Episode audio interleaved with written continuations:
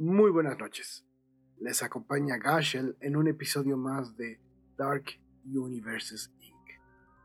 Mis queridos sobrevivientes, espero se encuentren muy bien. Yo sé que el mundo se está complicando. Yo sé que estamos saliendo de la pandemia para entrar a un capítulo histórico más. Esperemos que todo salga bien. Pero si no, mientras tanto, acompáñenme en un rato de evasión de este mundo para una historia más. Espero, espero la disfruten.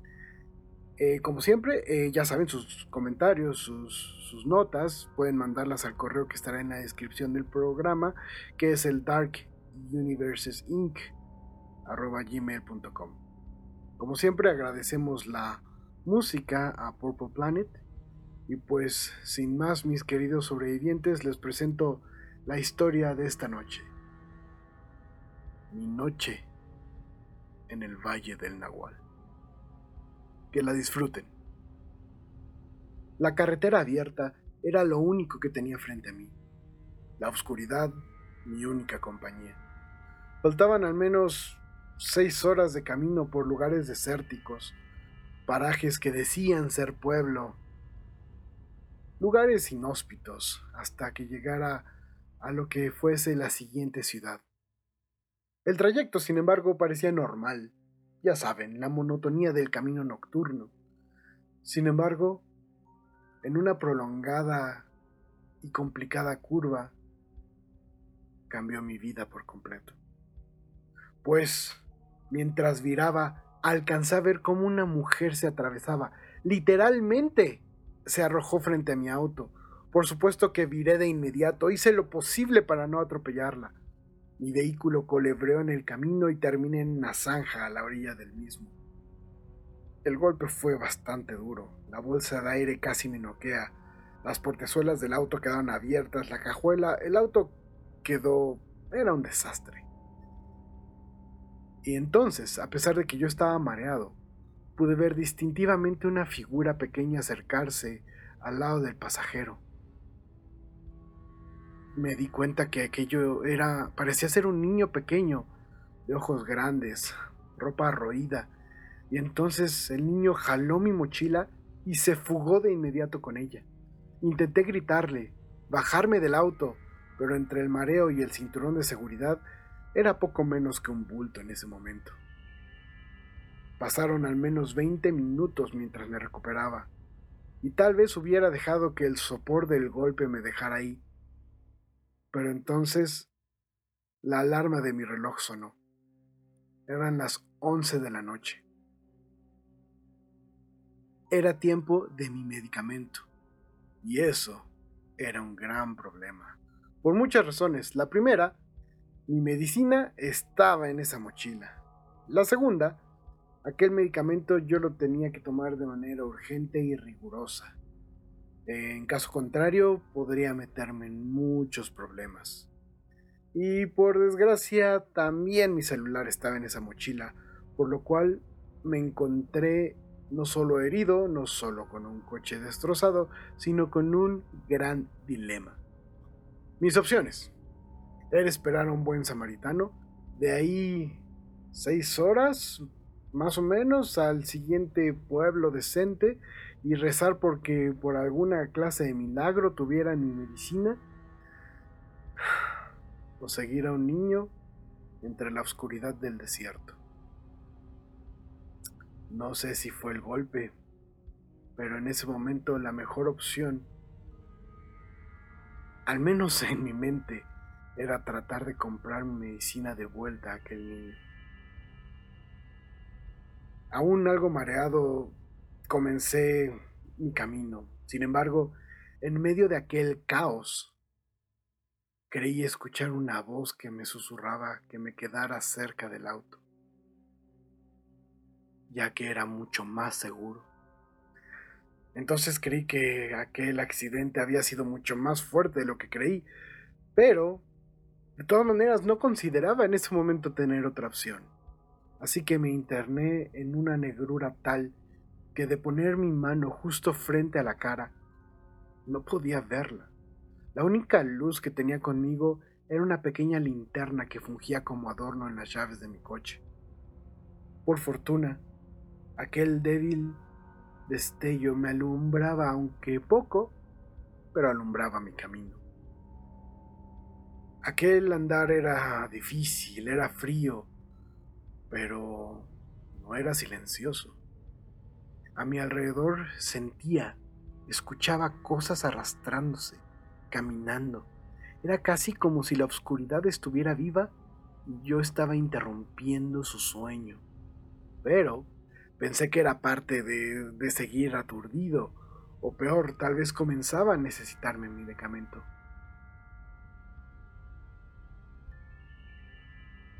Realmente no sabía nada a ciencia cierta. Lo único presente en mi mente es que debía seguir, a pesar de que el miedo comenzaba a molestarme. No obstante, los ruidos, pronto los ruidos que creí que eran parte de mi histeria, se hicieron más amenazadores. Podía escuchar alas batiéndose, arbustos siendo pisados y de pronto algo que se revolcaba violentamente en el piso. Sentía las vibraciones, cómo mi, estómago se encogía. Creí que algo estaba por ocurrirme. No sabía realmente qué era. Moví frenéticamente mi pequeña linterna y en efecto, pude ver cómo la arena sacudida aún flotaba en el ambiente. Sin embargo, en el suelo, entre la arena, pude ver un gabán. Y entonces recordé. De golpe recordé una de las historias de mi abuelo y de mi padre acerca de un hombre que colocaba una cobija en el piso y tras revolcarse de manera estúpida y horrenda emergía convertida en una criatura distinta.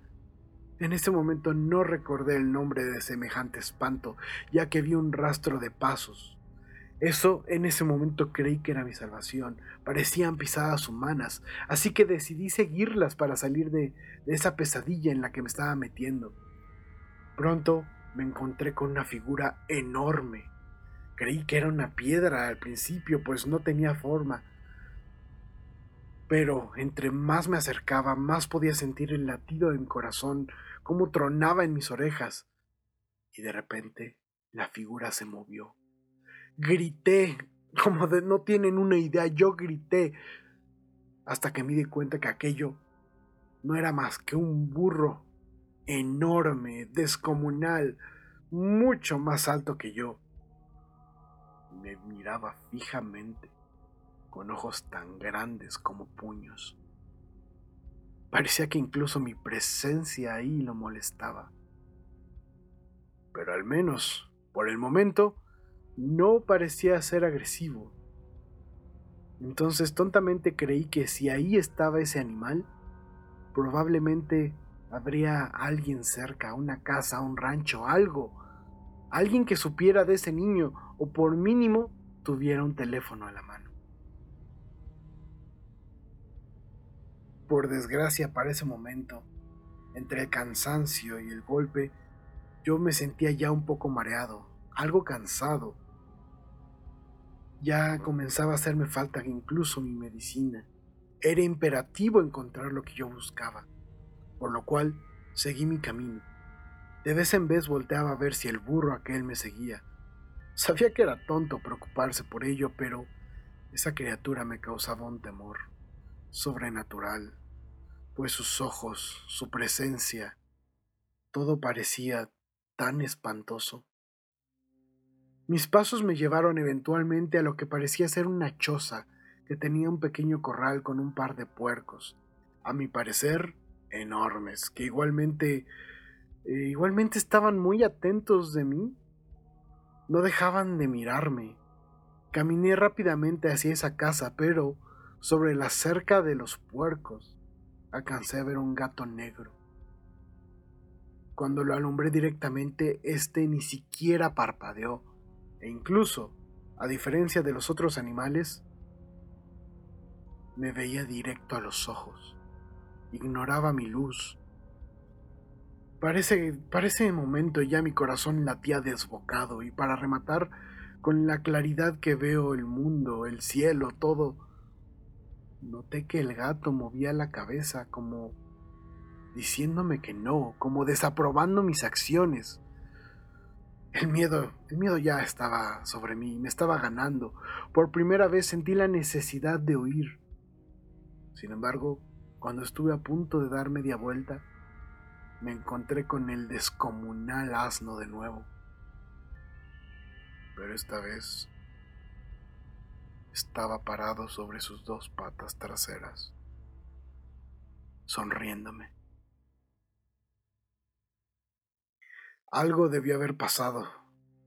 Eso debió haber sido demasiado para mí, pues cuando desperté, algo me había llevado al interior de la casa. Esta estaba toda iluminada con velas, arreglos de piel y lo que parecían ser huesos. Con premura entonces vi mi reloj.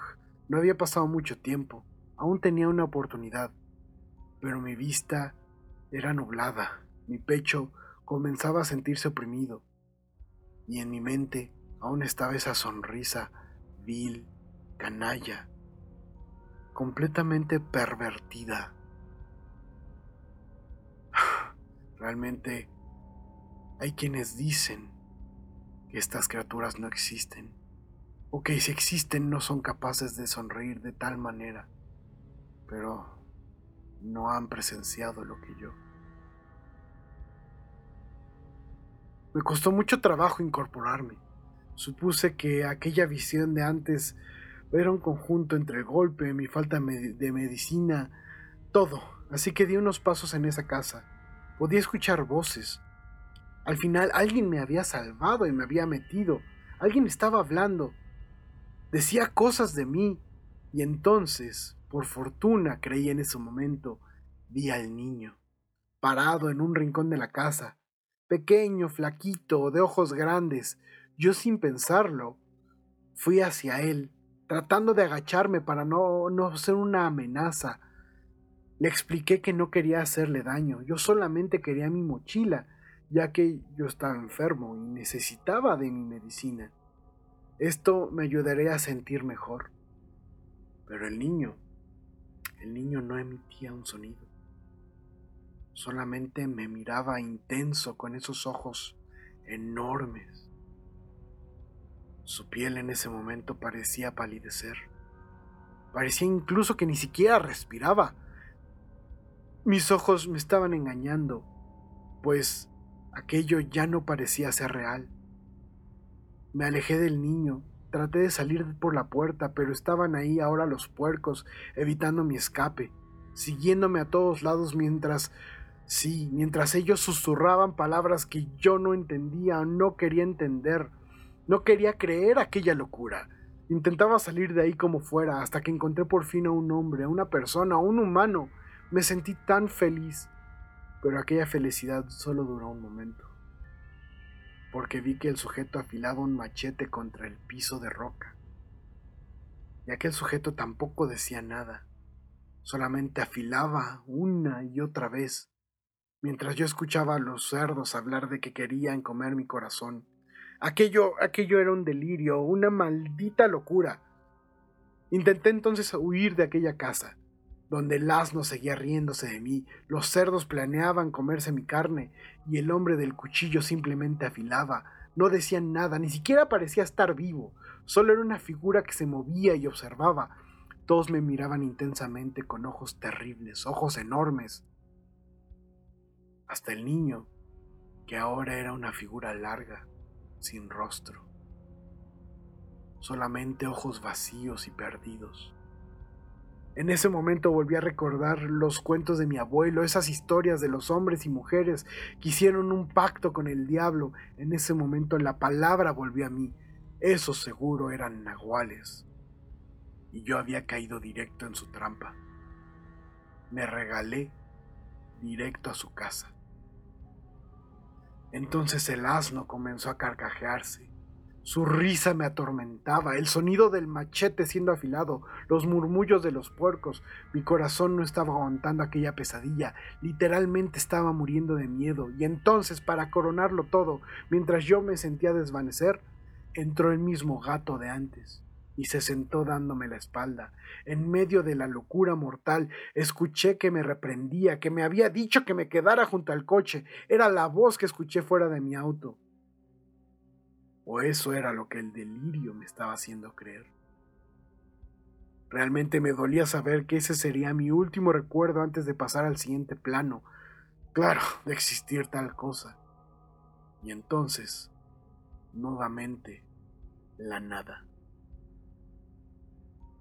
A la distancia de un mundo al que creí que yo ya no pertenecería, sentí como algo me golpeaba la mejilla. Alguien me llamaba Señor una y otra vez. Poco a poco fui recuperando la conciencia. Al abrir los ojos pude ver a una joven por primera vez en toda la noche, de ojos lindos. Yo estaba tirado junto a mi auto, la luz del día lo iluminaba todo, mientras yo abrazaba mi mochila. Pero no solo eso, podía sentir el amargo sabor de mi medicamento. Y aquello simplemente no tenía sentido, pues en mi mente aún estaban frescos los eventos de la noche anterior. ¿Qué podría estar pasando? ¿Qué fue de lo de anoche? ¿Solamente una vil pesadilla? Ella entonces me ayudó a levantar del piso, y creo que vio mi cara de confusión, puesto que me dijo que me había encontrado ahí hace pocos minutos. Dijo que yo balbuceaba algo de puercos y medicina. Ella creía que me había quedado dormido frente al volante. Yo no sabía qué decir. Solamente estaba agradecido por estar ahí con vida y no en aquella choza en medio de la nada. Le agradecí profusamente por haberme despertado, haberme dado mi medicina. Ella solo sonreía. Le ofrecí un poco de dinero por su ayuda, pero se negó con una sonrisa que aún recuerdo hasta estos días. No me quedaba más que llamar al seguro para que vinieran por mí y mi pobre auto.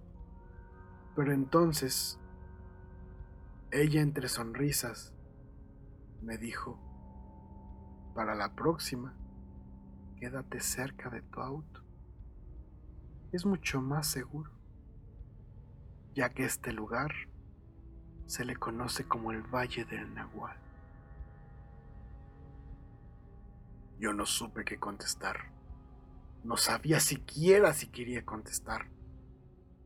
Y entonces esa bella morena simplemente se marchó caminando hacia la misma dirección en la que yo había partido, al menos en mis recuerdos, de la noche anterior. Y esa fue nuestra historia de esta noche, mis queridos sobrevivientes. Un poco de terror fantástico mezclado con las leyendas de nuestros abuelos para tener un rato de sana diversión. Ya saben, les agradezco como siempre su atención, su tiempo.